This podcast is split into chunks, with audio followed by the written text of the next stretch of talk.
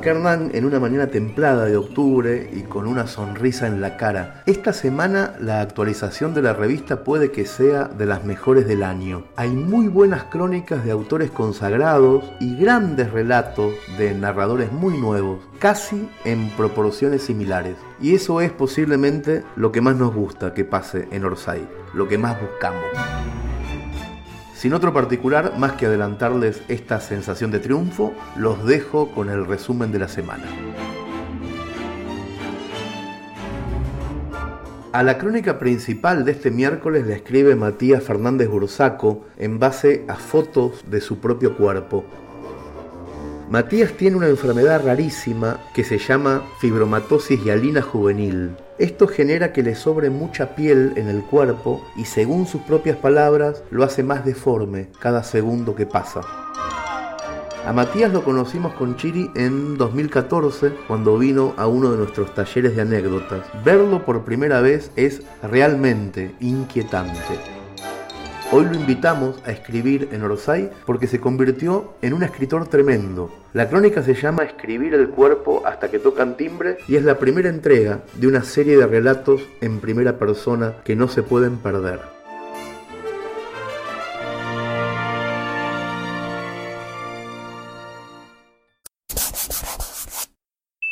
Aprieto, clic. Aprieto con el dedo dos veces. Clic, clic. En el escritorio de mi computadora Armé una carpeta que se llama nódulos. La abro.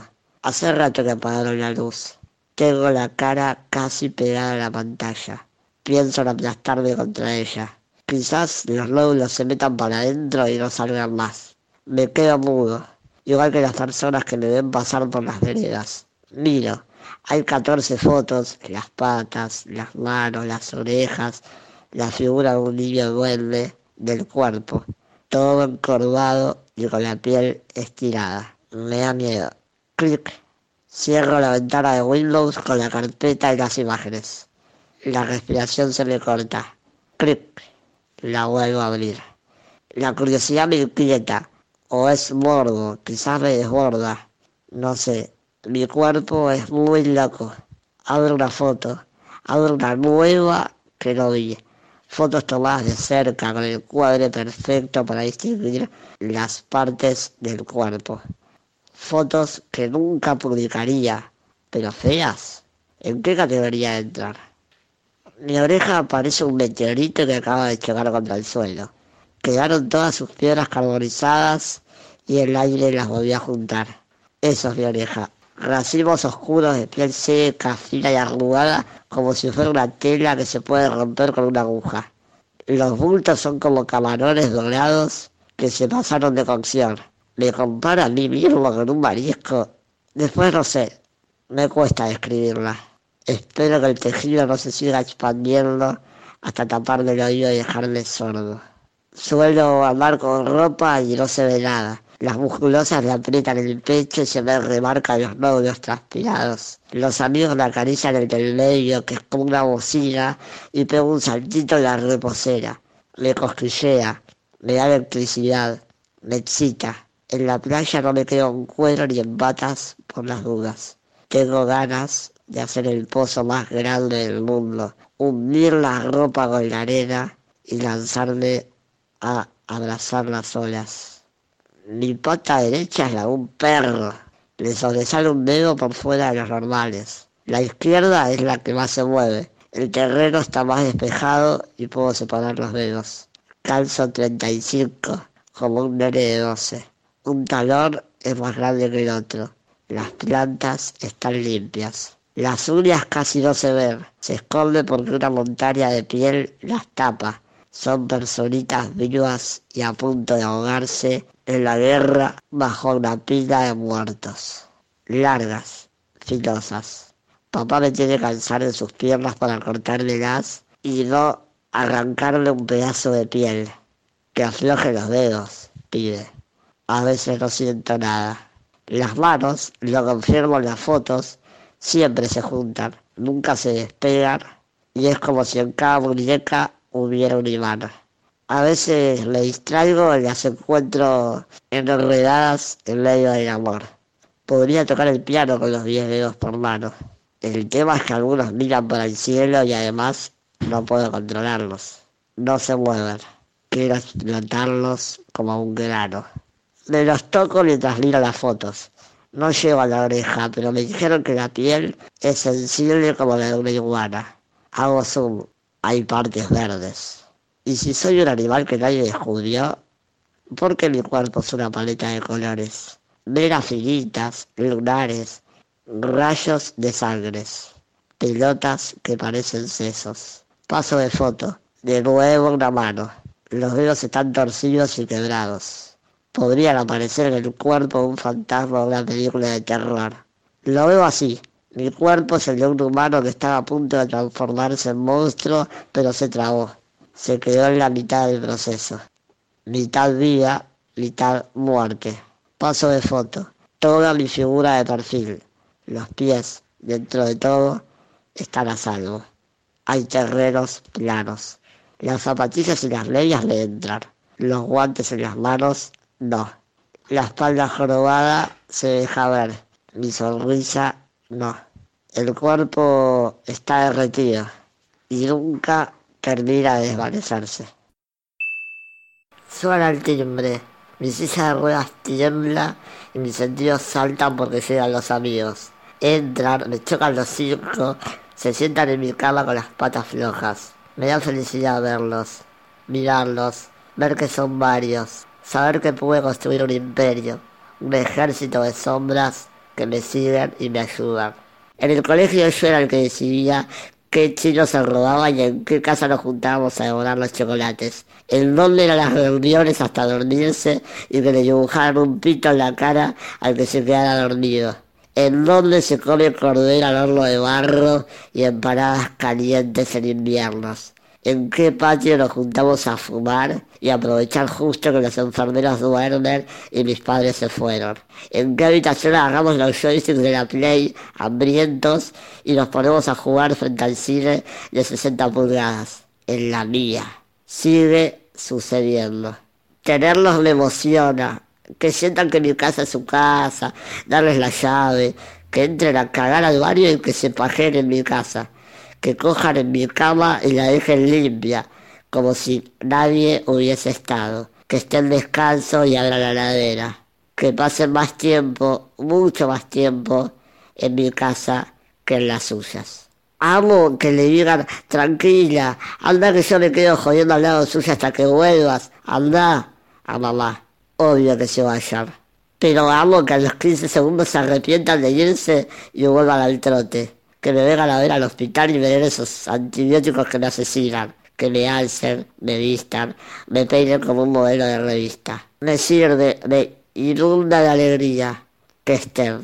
Me explota el cuerpo y la emoción cuando no siento ahogo, vértigo, hormigueo. Duermo tres horas por día porque necesito aprovechar el tiempo.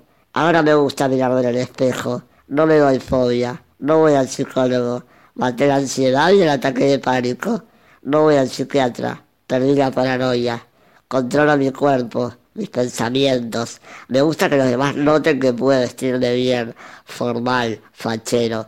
Adoro sentir la respiración fresca y estar acelerado. Me da más placer, sin embargo, cagar despacito. Sentir que caen lento los bebés que empiezo a parir. Qué precioso es saber que como por la boca y no por un motor gástrico que cago por la cola y no por la panza a través de una colostomía. Rapear es la expresión que expulso cuando no escribo. Me invade energías. Rimo, improviso y trato de freestylear con palabras nuevas cuatro horas al día.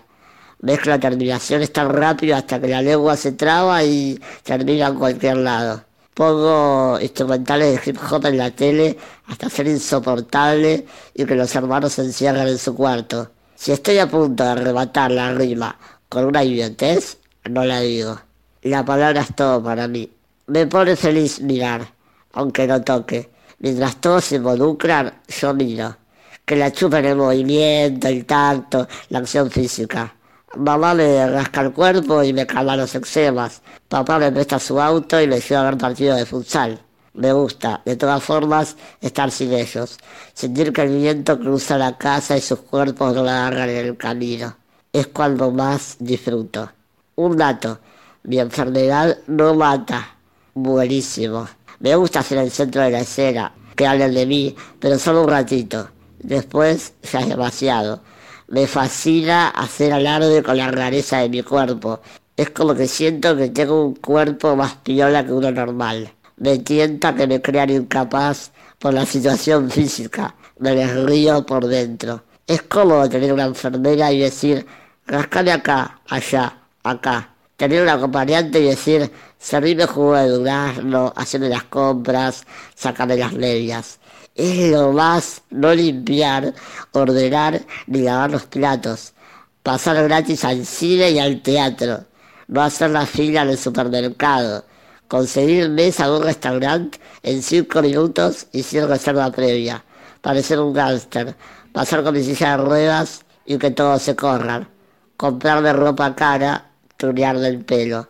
Me da risa, apenas tocan el timbre decir, yo no voy, me aploma ver descansar a mamá con la boca abierta después de que use sus brazos flacos pero forzudos para alzarme durante horas. Prestarle mi computadora, que toque las teclas solo con dos dedos, que se busque una peli entretenida para pasar el rato sin mí, verla bailar, mirar el fondo del mar desde lejos me da electricidad, poder correr en la brisa y oler las gaviotas. Amo que me miren a los ojos y las miradas no se desvíen hacia el cuerpo.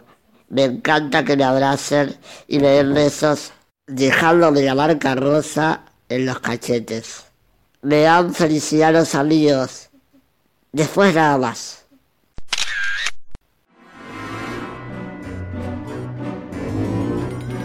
La semana pasada inauguramos un folletín en tres episodios. Les hago una sinopsis para que se acuerden. Una nena averigua que es hija no reconocida de Maradona, pero nunca llega a conocerlo. Muchos años después, Diego vuelve a la Argentina como técnico de gimnasia y la chica, que ya es grande, hará lo imposible para encontrarse con él. La joven escritora Agustina Zabaljauregui nos cuenta hoy el segundo episodio llamado La Pepu quiere una foto con su papá, que tiene como escenario el partido entre Gimnasia y Racing, que fue el debut de Maradona como técnico del Lobo.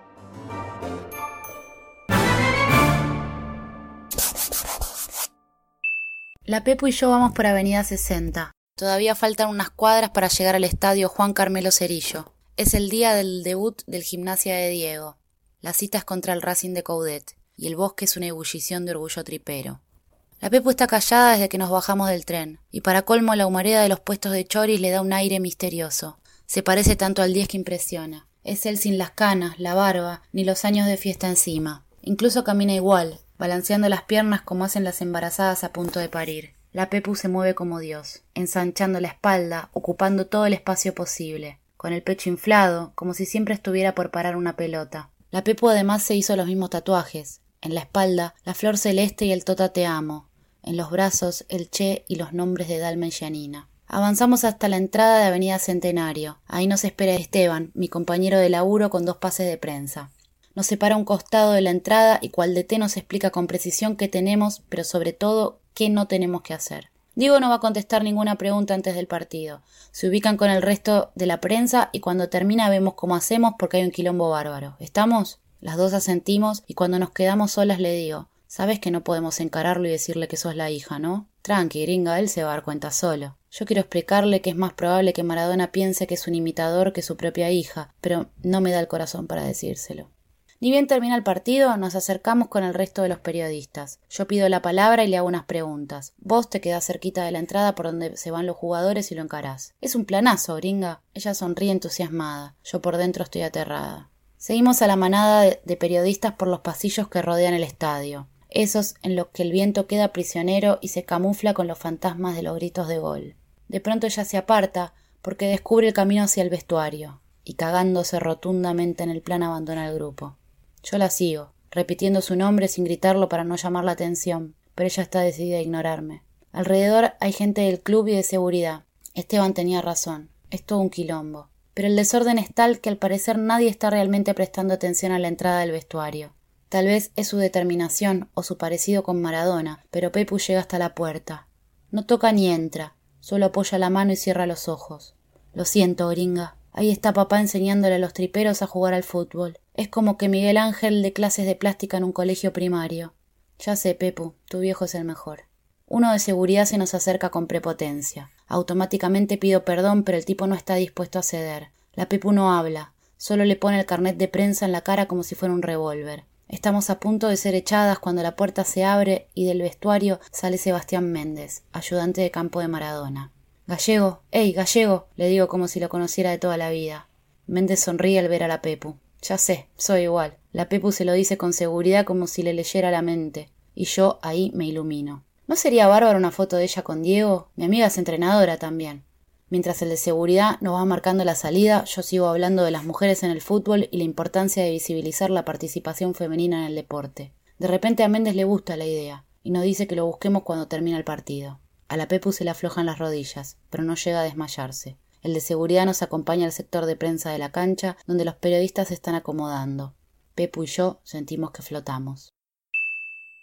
El lugar es un enjambre azul y blanco. Las banderas con la cara de Maradona se agitan en el aire tripero. Después de una larga espera, suenan los primeros acordes de la mano de Dios y el Juan Carmelo Cerillo se viene abajo. Muchos se largan a llorar y yo miro a la Pepu pensando que va a ser una de ellos, pero no, ni una lágrima. Sin embargo, cuando Diego sale del hocico del lobo inflable, la Pepu me agarra la mano y la aprieta muy fuerte. A mí me duele, pero me dejo. Recuperé a mi amiga y la verdad es que me merezco un par de dedos machucados por lo que hice en el pasado. El primer gol lo hace Racing y la Pepu ya se está empezando a poner nerviosa. No mira el partido, está concentrada en las reacciones de su viejo en el banco de suplentes. Repite cada palabra, cada gesto. El empate trae algo de alivio, pero no dura mucho. Un minuto después Racing lo da vuelta. Llegando al final, Aval cobra una mano para gimnasia que no es y mi amiga lo putea como si le estuviera pegando un chico. Maradona sufre y Pepu sufre con él. El partido termina y le hago señas a Méndez que se nos acerca abatido por la derrota. Chicas, disculpen, pero el Diego no está de humor para sacarse fotos con nadie. A la Pepu se le viene el mundo abajo en un segundo. Los ojos se le llenan de lágrimas, pero la cara se le pone roja de pronto y se desata la tormenta. Gallego, tenés más mentiras que el truco. Debutaste con un pibe y le pegaste a tu germu. Yo salgo por voluntad propia, pero Pepu tira patadas y mordiscones a los policías al grito de ratibotón, mientras la sacan a la rastra del estadio en el cordón de una vereda platense, con una birra como testigo, planeamos nuestro próximo acercamiento. La Pepu no se va a rendir tan fácilmente, y yo no la voy a volver a dejar de garpe. No sé cómo, pero mi amiga tiene una fe ciega. No pasa nada, gringa. Vamos al entrenamiento la semana que viene. Todavía tenemos los pases de prensa. No podemos, Pepu. Esteban puede perder el laburo. De repente sale el micro con los jugadores y atrás una camioneta. La Pepu a la velocidad de la luz se le acerca un hincha con auto que está por arrancar. Se sube de prepo y solo veo que le muestra el carnet de prensa. Me llama desde la ventanilla y yo voy. Seguimos el auto de Dios por las calles platenses.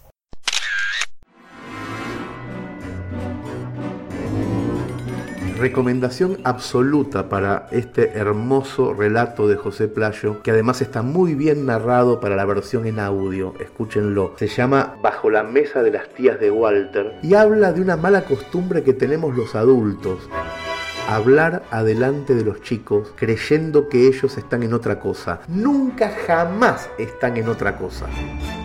Eso es lo que nos dice Playo. Los chicos, aunque parezcan distraídos, se desviven por escuchar nuestras conversaciones privadas. Oigan este cuento, si pueden, desde abajo de una mesa. Las tías de Walter siempre cotorreaban de muertes y enfermedades. Ponerse al día para ellas era como palparse las heridas tras el combate. Mira cómo tengo hinchada la pierna. ¿Y yo que no puedo mover el brazo? A mí me ha salido un sarpullido acá que no puedo dormir cuando me pica, ¿no sabes? Las tías de Walter repetían ese ritual todas las tardes en un departamento pequeño del centro. Yo iba a esa casa después de almorzar y me quedaba jugando con unos soldaditos de plástico bajo la mesa junto a mi amigo, con la oreja bien parada. Me fascinaba la manera en que esas mujeres convertían la cotidianidad en una tragedia interminable mientras se turnaban para chupar el mate, hablando todas al mismo tiempo. El ritual era siempre el mismo. Contabilizaban sus dolencias, cotejaban unas con otras la traza descarreada de alguna varice y tras examinarse las raíces de los pelos de la cabeza pasaban lista de los fallecidos de manera reciente. ¿Qué me contás del Carlito? Era cantado que iba a reventar como un sapo, tanto café, grasa, gordo como un búfalo. Para Walter, esas conversaciones eran como el ruido de la heladera, ya ni las registraba. Había dejado de prestarles atención a fuerza de convivir a diario con ellas, pero para mí eran teatro en vivo, un show de secretos a media voz que había que desovillar, una catarata de datos prohibidos que me caían sobre la cabeza bañándome de complicidad adulta. Escuchándolas, en los momentos previos a la merienda, el mundo me llegaba reflejado por un cristal sin eufemismos en el que descubría aspectos intrigantes de la vida. Mi ejército es el azul, me decía Walter, tironeándome la remera, pero yo apenas si le prestaba atención, porque sobre nuestras cabezas, en esa mesa redonda, se estaban revelando los secretos más oscuros del mundo. Los niños son testigos silenciosos de las confidencias de los más grandes. Los mayores no nos damos cuenta y están ahí, camuflados de aparente indiferencia, interpretando a la perfección ese gesto de distracción improvisada. Pero a pesar de que se limiten a monologar frente a un muñeco, en realidad están en plena pesca en el aire, intentando atrapar cada palabra y cada frase. Los adultos los ponemos en mesas apartes para la cena, los mandamos a otra habitación cuando nos reunimos o les encendemos una pantalla para que miren para otro lado mientras hablamos, pero las conversaciones de los mayores los atraen como a los marineros el canto de las sirenas y siempre se las arreglan para escucharlas. Los niños tienen esa habilidad ninja para aparecer de pronto detrás de una cortina porque están obsesionados con los que hablan los grandes. Bajo la mesa del comedor de Walter pude pescar un montón de cosas que no entendí de entrada, pero que hicieron de la cuadra en la que vivía un universo digno de Tim Burton. Los personajes que desfilaban por esas charlas a la siesta eran exquisitos y las descripciones de sus hábitos eran fascinantes. La lista de actores que aparecían en la charla es larga, pero recuerdo especialmente algunos que se repetían con frecuencia. Estaba, por ejemplo, el viejo verde, que vivía en un departamento del edificio sobre el bar, y que yo imaginaba que debía tener una enfermedad en la piel. También estaban las Prostis, dos hermanas que recibían muchas visitas en el departamento que estaba sobre el de Walter. Estaban los tres estudiantes que alquilaban junto a la panadería y andaban en algo raro, pero a pesar de que todos tenían matices atractivos, había un personaje que me intrigaba más que cualquier otro. Una mujer enigmática a la que llamaban con desprecio la tipa, y que por las descripciones era un ser abominable que siempre estaba buscando dónde poner el clavo. Indefectiblemente la charla de las tías de Walter confluía en este personaje con especial saña, y entonces el tono de la conversación se enrarecía. Podía presentirlo a través de la madera de la mesa y a través del mantel. Esa mujer no les gustaba.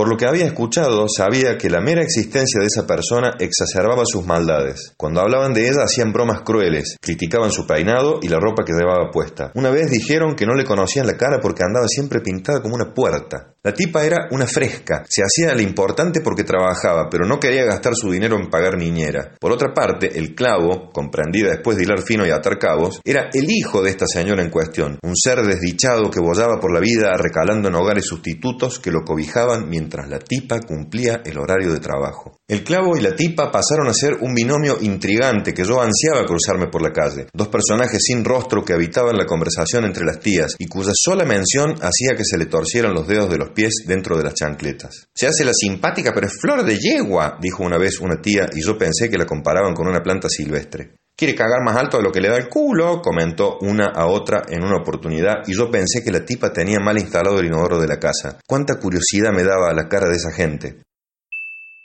Cuando mi madre me llevaba a lo de Walter tenía que esquivar los pozos de la calle por mí, porque yo andaba con los ojos puestos en las entradas de los edificios, concentrado en descubrir entre la marea de rostros que circulaban por la cuadra quién podía ser uno u otro personaje. La corta distancia que separaba mi casa de la de Walter era el universo de una comedia interminable en la que entraban y salían siempre los mismos actores, por las mismas puertas, pero de la tipa y el clavo ni noticias. Ellos no estaban en esa coreografía de lo cotidiano, como si pertenecieran a una realidad paralela en la que no podía mirarlo frente a frente. Me gustaba caminar la peatonal con mi madre, aprender a cruzar la calle y que me escuchara hablar del mundo que nos rodeaba, de cómo lo iba interpretando a mi manera. Aunque todo cambió el día en que le conté de los personajes imaginarios que yo quería encontrar en esa ciudad que las tías de Walter me mostraban involuntariamente, y mencioné a la tipa y el clavo.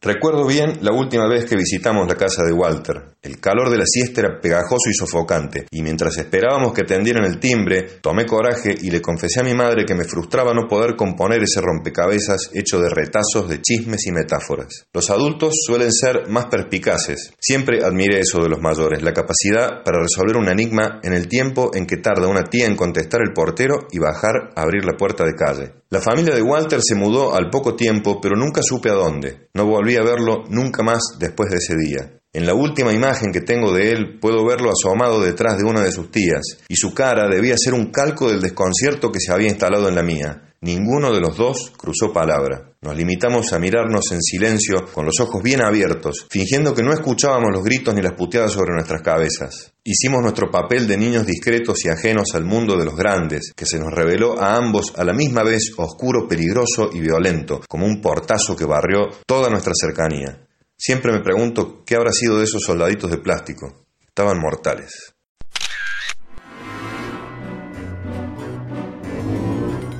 El nuevo episodio policial de nuestro cronista Rodolfo Palacios es autorreferencial. Hasta hace algunos años, Rodo solía coleccionar objetos que pertenecían a asesinos y a ladrones.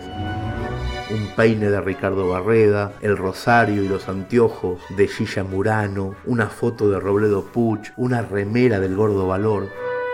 Todo esto y mucho más formaba parte del museo personal del escritor hasta que una a una fueron desapareciendo. Nos lo cuenta en una crónica que se llama justamente El coleccionista del crimen.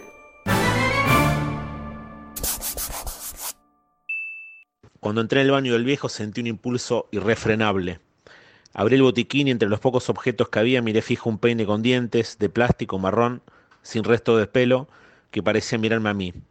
Lo manotí y me lo puse en el bolsillo. Afuera, el viejo Ricardo Barreda, el odontólogo que el 15 de noviembre de 1992 mató a escopetazos a su esposa, a su suegra y sus dos hijas en su casa de La Plata, me esperaba con una picada y un tetrabric blanco en el departamento de Belgrano donde vivía en 2012.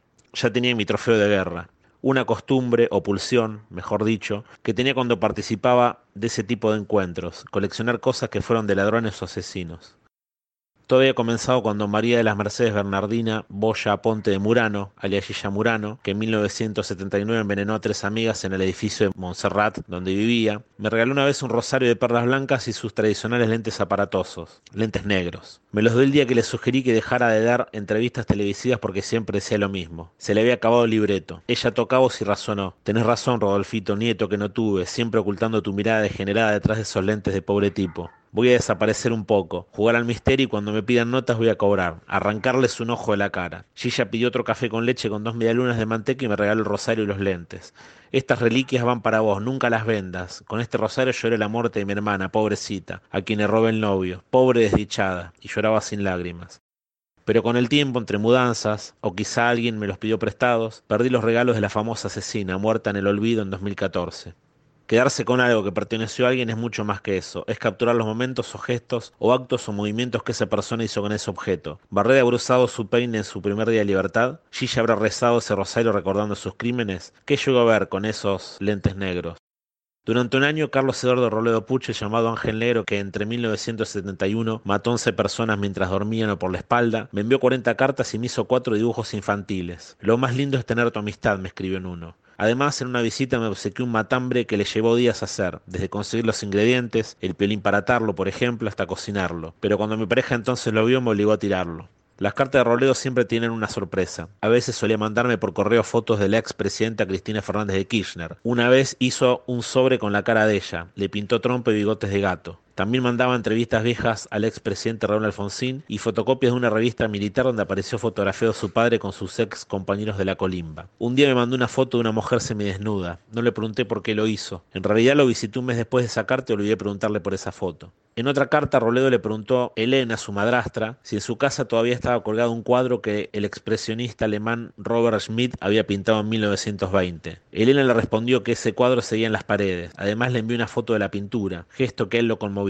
Esa foto está ahora en mis manos, debajo de un cielo anaranjado y sobre un mar revuelto, navega el monte Sarmiento, un transatlántico alemán azul, blanco y rojo. Fue votado en 1924 y hundido en 1942, durante la Segunda Guerra Mundial, por un ataque aéreo de la Royal Air Force. Robledo me contó que quería tener esa imagen en su celda para recordar a sus abuelos alemanes, que habían viajado varias veces en ese buque con capacidad para dos mil pasajeros. Ver el mar, las gaviotas y los veleros que rodean al barco me hacen sentir más libre, me confesó. Pocos días después me regaló esa foto porque creía que si seguía pegada en las paredes de su celda iba a terminar humedeciéndose. El cuadro que aparece en esa foto, valuado en 3.000 euros, tiene una historia. El hijo de la madrastra de Robledo me llamó un día, estaba agitado. Me contó que su madre había sido asaltada en esa casa donde creció Robledo. Eran tres hombres encapuchados. Revolvieron la casa, pero fueron directamente al cuadro alemán. Lo descolgaron y lo pusieron adentro de una bolsa. No sé qué pensar, quizás el asesino lo mandó a buscar, me dijo el hombre. Luego intentó preocuparme. Cuídate porque tiene dirección de tu casa. Andás a ver si un día manda a buscar las cartas que te mandó. Pensé que su hipótesis era descabellada. Roledo no mandaría a robar por encargo algo que es suyo. Es más, hay un dato real. Hace 47 años que no delinque. Pero sospechó otra cosa. Era probable que él le hubiera hablado de ese cuadro que añoraba a otro preso que al salir en libertad se hubiera propuesto robarlo para venderlo. Si lo había hecho conmigo, también podría hacerlo con un compañero de encierro. Había una tercera posibilidad, mucho más simple. Quizás el robo fue cometido por ladrones que no sabían que esa había sido la casa de Robledo Puch. Sea lo que fuese, el asunto quedó en el misterio. Una tarde Robledo me prestó su equipo de audio con dos cassettes de Patricio Rey y los redonditos de Ricota. De hecho, dijo que se pelaba por el indio Solari. Recuerdo haberle devuelto esos cassettes, pero hace poco más de un año un abogado que lo fue a visitar escribió esto que me involucra. De Palacio Robledo dice que es un desprolijo, todo sucio y mal vestido. Es francamente desagradable, dice, y que le prestó un cassette de los redonditos de Ricota con los mejores temas. Un par de veces cuando le pidió que se lo devolviera, le dijo que lo estaba buscando, pero al final reconoció que se le había perdido. ¿Y saben qué me trajo? El cassette La Mosca y la Sopa. Y gritó desdeñado, La Mosca y la Sopa. No usaré el derecho a réplica, pasemos a otro tema. Del siniestro líder del clan Pucho, Arquímedes Pucho, heredé cartas, una foto en la que aparece barriendo en La Pampa, donde murió en 2013 y fue autografiada por él, cuando tenía los secuestrados en su casona de San Isidro solía barrer, y un sello que decía contador, abogado y licenciado Arquímedes Rafael Pucho de un ladrón que no puedo mencionar, me llevó el mapa de un banco que no pudo robar. Estaba hecho a mano y cuando me lo dio le pregunté por qué no se dedicaba a dibujar. Y el próximo encuentro llegó con una carpeta de dibujos al estilo manga y otra con planos de bancos y de cárceles. Lo del gordo valor no fue nada cordial. Hace unos 10 años le fue a visitar la cárcel de Campana y no dejó de mirarme en la remera. Era el pachino en, Scarface y los típicos dólares. Poco después de la entrevista me miró sonriente y me dijo vas a tener el honor de decirle a tus nietos que te choró el gordo valor. Acto seguido se sacó su remera, una chomba con vivos blancos y verdes que seguro estaba de moda en los 80, cuando robaba bancos blindados con metralleta, y me exigió que me sacara la remera. El intercambio se hizo espaldas de un guardia, que de todos modos hubiese hecho oídos sordos. Lo peor, insisto, no fue haber perdido mi remera del Pachino, sino enterarme que yo pesaba más que él.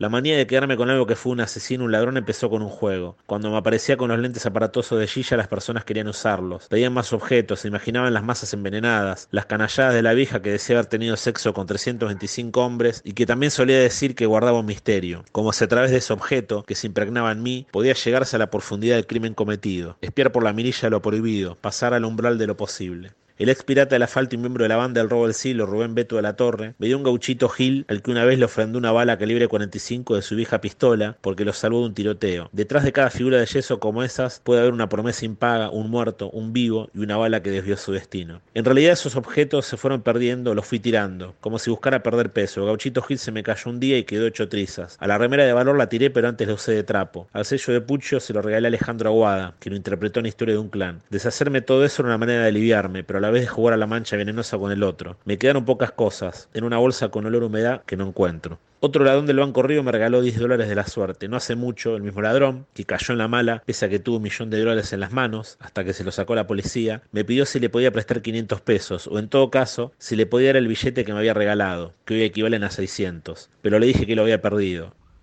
Los trofeos de guerra no se devuelven.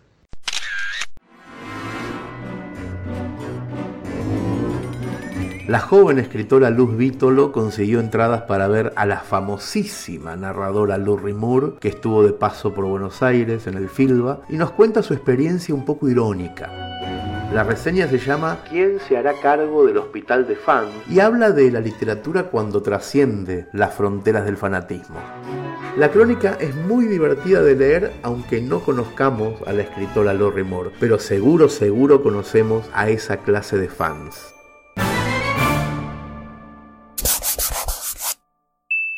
El año pasado, Richard Ford le contó a Lori Moore que era muy leída en Argentina, pero ella no quiso creerle. Quizás su paso por el onceavo Festival Internacional de Buenos Aires la haya convencido de lo contrario, dado que su itinerario real y virtual fue seguido de cerca por sus lectores locales como una peregrinación. En la primera actividad del sábado en el Malva todos parecen conocerse entre sí. Los besos cruzados en la cola y los saludos en el auditorio a cuatro filas de distancia hacen sospechar que todos pasaron por los mismos tres talleres literarios en algún momento de sus vidas. Hay dos tipos de Lorry fans, los que la leen en idioma original y lo dejan deslizar en la conversación, y los que la conocen traducida. Estos últimos deben entregar sus documentos de identidad a cambio de auriculares desde donde saldrá la traducción simultánea. Los primeros aprovechan la demora para pasar por el costado y ocupar las filas delanteras del auditorio. A los 15 minutos de comenzada la exposición de Moore, los fans angloparlantes comienzan a cuchichear y moverse en el asiento incómodos. La voz del intérprete desde la cabina, sumada al volumen insalubre de los auriculares, se oye más alto que la voz de audiolibro de la escritora. Tras pasar la traducción para escuchar el inglés de Lori Moore requiere concentración de Jedi. Una tos corta de la autora genera la oportunidad para que los fans de adelante hagan justicia. Le piden a Moore que hable más alto y se imponga sobre su intérprete, en vez de pedirle al Filba que suba el volumen o a los de los auriculares que se cuiden los oídos. La estirada resolución del problema da cuenta de la intención velada de los fans, intercambiar algunas palabras con su ídola, incluso si son de orden técnico. Bajo el título, que es una novela, Moore lee una clase que no pretende ni por medio segundo responder a la pregunta. Se nota que el texto fue tuneado especialmente para el público argentino, porque entre las referencias de siempre, Ishiguro, Chiver, Ginsburg, habla de Borges y Cortázar, menciona a Puig y a y hace un chiste de Bolaño. Vivirás para siempre si tenés un gran traductor. Lori Moore logra lo que según ella deben hacer los escritores en sus textos. Cautivar o morir. Mesmerize or die. Moore no muere ni se desangra, sino que hace reír y fascina con su humor dilatado. Cada vez que pausa su lectura y se sale de guion, hace reír. Tiene el auditorio comiendo de su mano y lo sabe. Es tan temprano que la mayoría fue sin desayunar. En la sección preguntas, los fans se sacan los ojos para acaparar el micrófono a pesar del pedido por parte de la organización del Festival de Ser Breve, que en realidad es un pedido de limitar la autorreferencia, límite, después de todo, es el tema que eligió el FILBA para su edición 2019, los fans despliegan sus carteles. Moore busca a sus interlocutores en la masa. Si no los encuentra rápidamente, ellos sacuden las manos. Los primeros compiten entre sí.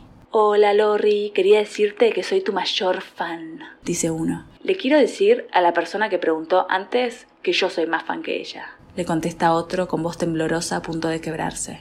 Desde la segunda fila, una chica afirma haber leído toda su obra en inglés. De hecho, pregunta en ambos idiomas. No quiere que ni el intérprete se interponga entre ambas. Otra la ofende. ¿Por qué el principio de tu novela no fluye? Uno la descoloca. Piñón te merece el suicidio. Otra la hace reír con su analogía sobre la novela como una pileta sin agua. Lori Moore es impermeable a los elogios no sonríe ni se pone colorada. Recibe las preguntas con perplejidad y las tuerce para hablar de algo interesante, incluso si no tiene nada que ver con lo que le preguntaron. El micrófono abierto es una lotería. Para la firma de libros del final, el Filba vuelve a marcar el límite y pide que no ocupen demasiado a la autora, con historias de fanatismo de cómo su literatura les cambió la vida. En la fila, los fans compiten en silencio para ver quién tiene la edición más vieja o el precio más bajo escrito en lápiz en la primera página. Los fans más caraduras suben con anotadores y le juran a Lori Moore que en su casa tienen todos sus libros. Para tranquilidad del Filba, nadie le pide que le firme el pecho. Alguno logra robar una selfie y otro le regala la 10 con la esperanza de que ella la use para dormir. Faltó la fan con el pañuelo verde. El peor fan es el que se olvidó o no quiso apagar el celular. El mejor, el protagonista de un documental que registra la visita a la escritora al país desde su punto de vista y a quien ella saluda especialmente desde el escenario. Los fans de la tarde, que se ganaron la entrada a fuerza de llegar temprano, asisten a la lectura que hace Moore de extractos de su novela ¿Quién será cargo del hospital de ranas?, recientemente reeditada por Eterna Cadencia. Sin embargo, ellos no tienen los privilegios de los de la mañana. No pueden declamar sus loas ni llevarse el autógrafo. Incluso pobres. Falla la traducción del PowerPoint proyectado y tienen que quedarse solo con la voz que se alarga hacia el final de las oraciones. Quizás debería haberse permitido una única pregunta demagoga pero necesaria, a modo de mimo, del tipo que uno le haría a una estrella de rock. ¿Qué opinión te merecen los lectores argentinos? Entonces, Moore hubiera podido despacharse con elogios que son puntadas y frases con doble sentido. Es época de huracanes y el paso de Lorry hizo estragos. Con una novela todavía en proceso, lejos de ser publicada y más aún de ser traducida, no hay consuelo para los fans con el corazón roto por no haber podido hablarle, ni para los que quedaron en estado de gracia al borde del desmayo.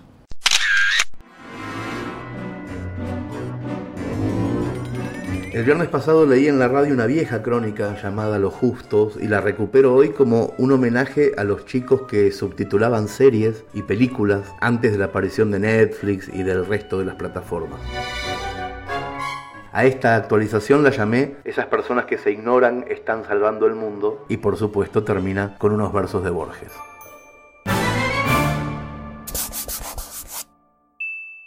Todos los miércoles a las 9 de la noche, hora de Nueva York, la cadena norteamericana ABC emite una serie que me gusta mucho. A esa misma hora, un mexicano llamado Elías, que tiene un vivero en Veracruz, la está grabando a su disco rígido. Y tan pronto como termine el capítulo, subirá ese archivo a internet, sin cobrar un centavo por la molestia. Tiene esa costumbre, dice, porque le gusta la serie y sabe que hay personas en otras partes del mundo que esperan verla. Lo hace con dedicación, igual que trasplanta las gardenias de su jardín para que se reproduzca la belleza. A las 11 de la noche de ese miércoles, Erika, una violinista canadiense de 24 años, baja a su disco rígido la copia de Elías y desgraba uno por uno los diálogos para que los fanáticos sordomudos de la serie puedan disfrutarla distribuye esos subtítulos en inglés en un foro tan rápido como puede. No cobra por esto, ni tampoco le interesa el capítulo. Lo hace porque su hermano Paul nació sordo y es fanático de la serie, y porque sabe que hay más gente sorda que no puede escuchar música y tiene que contentarse con la televisión. A las 3.35 de la madrugada del jueves, hora venezolana, Javier baja en Caracas la serie que grabó Elías y el archivo de texto que sincronizó Erika. Javier podría ver el capítulo en idioma original porque sabe inglés a la perfección, pero antes necesita traducirlo. Siente un placer extraño al descubrir nuevas etimologías. Pero no pierde el tiempo. Javier divide el texto anglosajón en ocho bloques de tamaños parecidos y distribuye por mail siete bloques. Inmediatamente le llega el segundo bloque a Carlos y a Juan Cruz, dos empleados nocturnos de una empresa bonaerense que se la pasan jugando al ajedrez en el trabajo, pero los miércoles traducen una parte de la serie porque los dos estudian inglés para dejar de ser empleados nocturnos. El tercer bloque de texto lo está esperando Charo, una ceramista de Alicante que está subyugada por la trama de la serie y necesita verla con urgencia, sin esperar a que la televisión española la emita mal doblada un montón de meses después. El cuarto bloque lo recibe María Luz, una tipógrafa rubia que trabaja también de noche en un matutino de Cuba. María Luz deja por un momento de diseñar la tapa del diario y se pone rápidamente a traducir lo que le toca. Dice que lo hace para practicar el idioma porque quiere instalarse en Miami. El quinto bloque viaja por mail hasta la portátil de Raquel y José Luis, una pareja andaluza que tiene una librería en el centro de Sevilla. Llevan casados más de 25 años, no tienen hijos y hasta hace poco traducían sonetos de Yeats con el único objeto de poder leerlos juntos, ella en un idioma, él en el otro. Y ahora descubrieron que además de buena poesía, existe también la buena televisión. El sexto bloque le llega a Ricardo en Cusco. Él está solo y un poco deprimido, traduce frenéticamente mientras hace dormir a su gato Ezequiel.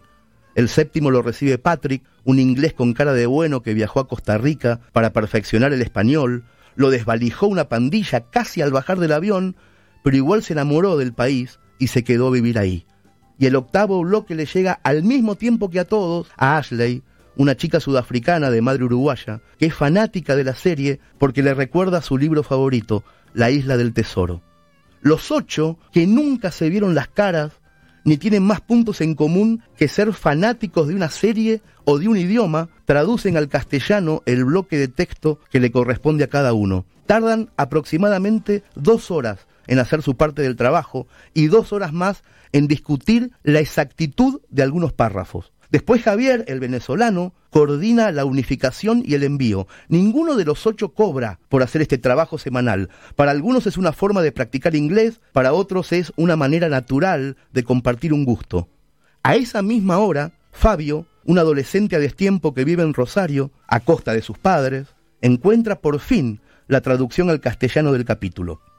Con un programa incrusta los subtítulos al video original, desesperado por mirar la serie. A veces su madre lo interrumpe en mitad de la noche y le dice, ¿todavía estás ahí metido en internet, Fabio? ¿Cuándo vas a hacer algo por los demás? ¿O te pensás que todo empieza y termina en vos?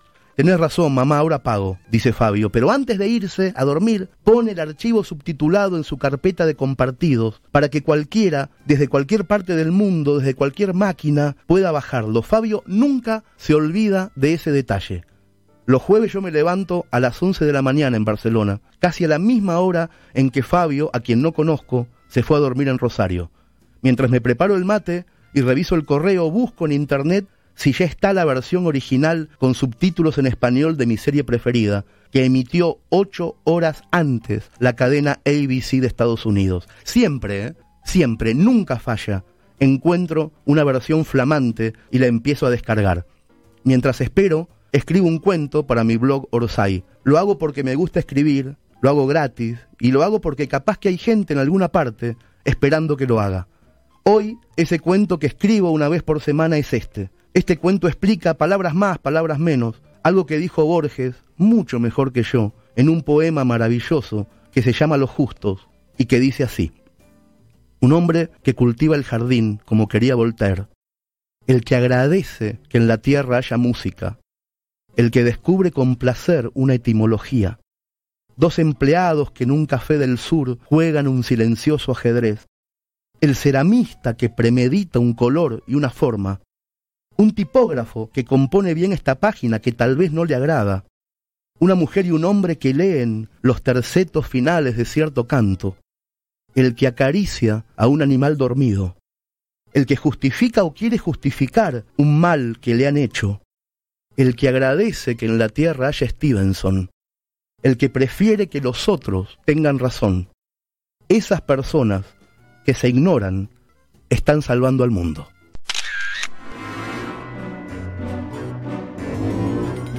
Para cerrar, publicamos el episodio 3 de El Gran Surubí, la novela gráfica en sonetos escrita por Pedro Mairal e ilustrada por Jorge González. En total son seis episodios.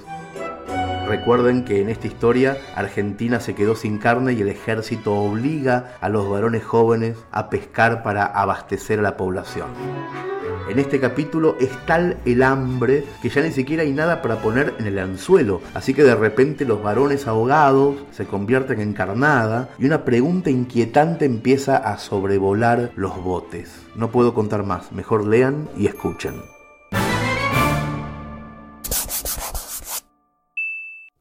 Contábamos un chiste muy salame, arrancando el motor, muertos de frío. Juan y Pinchame se fueron al río. Juan se ahogó, quien quedó, quedó Pinchame. El miedo de morirnos en el agua, con el gomón volcado y en lo oscuro. El miedo a quedar plancha, quedar duro. ¿Querés jugar al teto, a la piragua? Jodíamos temprano antes del sol, se telaban las manos y las bolas, manteniendo el gomón entre las olas. Rescatate, tomá ginebra bol. El hambre se mezclaba con el miedo, soñábamos con pollos al espiedo. El viento de septiembre era filoso, te entraba hasta las muelas por la oreja, te bancabas los chistes a tu vieja, aferrado al gomón te hacía celoso, para que no pudiéramos fugarnos, nos largaban con poco combustible, nos decían que el agua era bebible y un sándwich y otra cosa sin quejarnos. Se encarnaba con una oveja muerta, medio podrida y medio congelada, el anzuelo pesaba como nada, se guardaba dentro de una cubierta. Cuidado que la punta pincha el bote y terminás de Ofelia y Camalote. Un gigantesco signo de pregunta era el anzuelo negro interrogante, la duda del mortal, del ignorante, cuando el cielo parece que te apunta con una muerte azul enamorada de tu latido solo y huerfanito, el cagazo de ser un dios finito, pendiente de la última trompada. La gran pregunta negra caía al río a ver si respondía el dios de abajo, o nos mandaba todos al carajo, o dejaba el anzuelo bien vacío. Salía el sol y un flaco repetía pedazos de los Simpsons que sabía. Por cada cinco botes había un capo con brújula, con radio y GPS. El nuestro era el petizo genovese, borrachito, altanero, medio sapo. Te cagaba puteadas porque sí, Después contaba cosas personales, Después se arrepentía en sus finales, le rezaba a la Virgen de Itatí. Le encantaba mandar, larguen la línea, apaguen el motor, vayan a popa, agarren bien el remo que no es sopa, qué ganas de dormirlo de una piña. Hablaba de su monstrua en balvanera, una vieja ansiolítica y petera. Vamos, vamos, muchachos, nos gritaba, surubí para todos con Perón. Cada barco sacaba comisión, cobraba por el bloque que empacaba. El barco era una gran procesadora, compactaba la pulpa de pescado como un ladrillo blanco congelado que nutría la gris devoradora, la conurba mayor capitalina, la boca de la hambruna subsidiada, la falta de la vaca idolatrada, ya casi no había carne en la Argentina. Que pique de una vez el bagre, che, surubí para todos por TV. Y el bicho no picaba, no había caso, descarnaba la oveja carroñero, cauteloso, nocturno, cizañero, de lejos se escuchaba el coletazo. A veces un mordisco hacía que el bote avanzara cien metros como lancha, nos llevaba tomándose revancha con fuerza de tremendo cachalote. Una vez con linterna uno gritó ¿Lo viste? ¿No lo vieron? Vi la jeta. La boca era como una camioneta. Es enorme, puta que lo parió. A veces nos hacía un remolino, mareándonos el bote y el destino. El petizo nos daba indicaciones, cambiábamos de zona sin horario, hacia las partes dulces del estuario, porque el pez se ocultaba en las regiones donde el agua no estaba tan salada, la escasez provocaba mal humor, principio de motines, un tumor crecía en nuestra flota envenenada. Las flotas de gomones de otros barcos pescaban uno cada siete días, y nosotros, bajo las tres Marías, ya sin chistes quedamos medio parcos. Un gomón se volcó vuelta campana, los hallamos flotando a la mañana. Ballester y el petizo resolvieron encarnar los anzuelos con ahogados. Sin ovejas nos vemos obligados a hacer el sacrificio, nos dijeron. Yo lo vi a Peñalver, medio verdoso, en el gomón de al lado, blando, muerto, con el sueño total al descubierto, tan lánguido y en paz, estaba hermoso. Lo vi que lo tiraban ensartado en la pregunta viva del anzuelo, clavado en los talones, bajo el cielo, cayó dentro del agua y casi nado, a sacarlo del fondo o a quedarme abajo con su cuerpo hasta borrarme.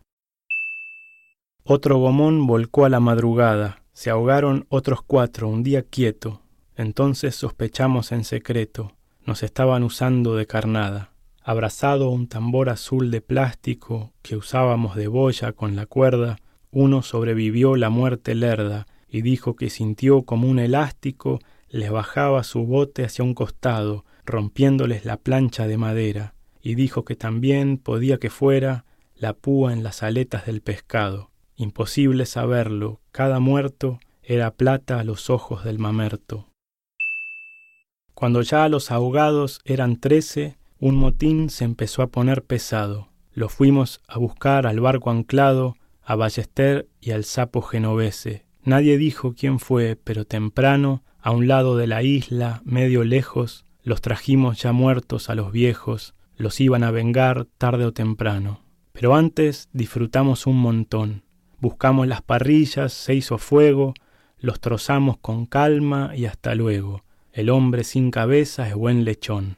Los asamos despacio, nos reunimos. Y en el aura del sauce los comimos.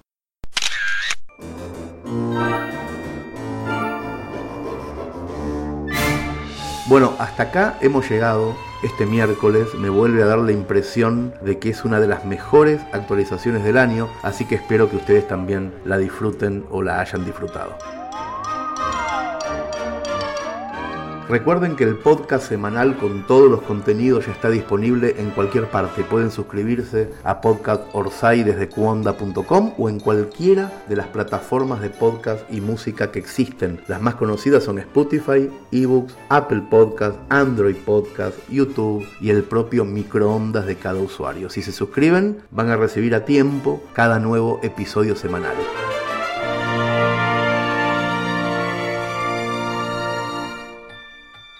Bienvenidos a Orosai. Ustedes no se acuerdan porque son muy jóvenes, pero esto, hace muchos, muchos años, era un blog.